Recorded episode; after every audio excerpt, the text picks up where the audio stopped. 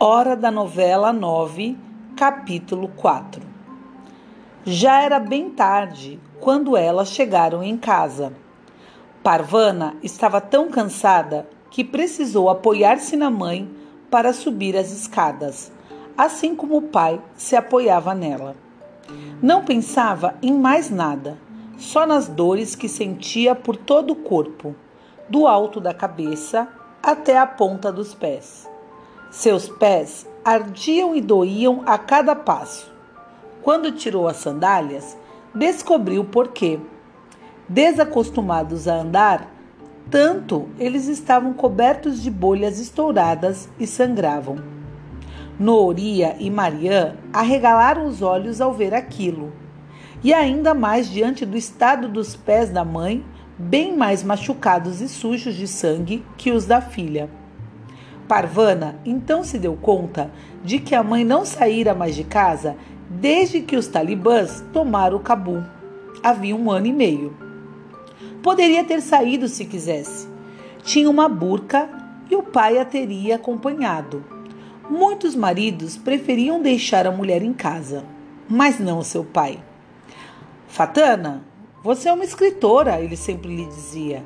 Tem que ir à cidade e ver o que está acontecendo. Se não fizer isso, como poderá escrever? Quem vai ler o que eu escrevo? E vão me deixar publicar? Não. Então, de que adianta olhar se não posso escrever? Além do mais, isso não vai durar muito tempo. O povo afegão é inteligente, é forte, vai expulsar esses talibãs.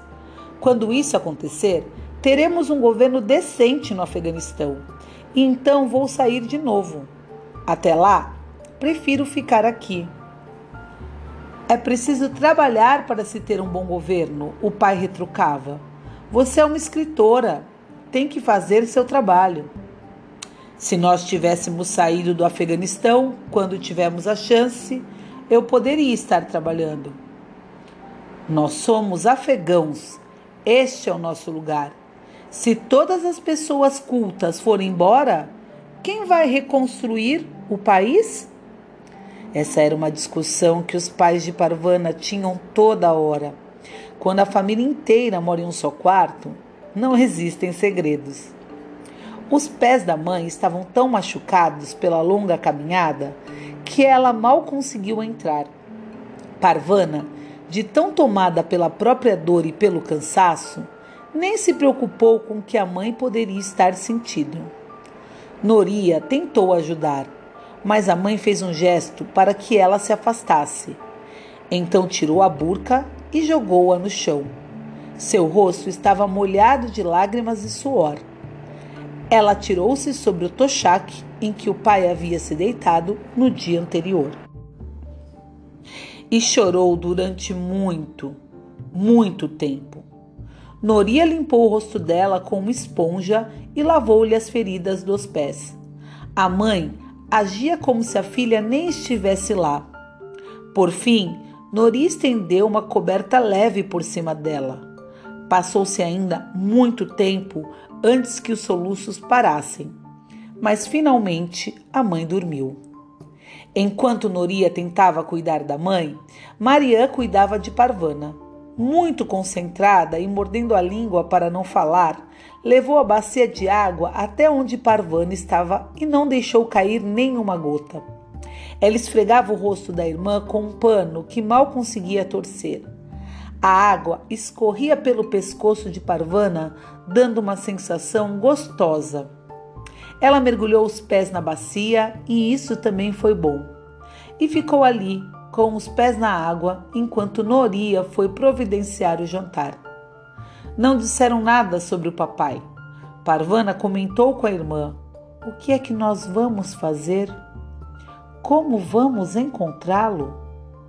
Noria começou a dizer alguma coisa, mas Parvana não compreendeu. Começou a sentir os olhos pesados, querendo fechar. E então, quando se deu conta, já havia amanhecido. Alguém estava preparando a refeição matinal. Eu devia me levantar e ajudar, pensou, mas não encontrou forças para se mexer.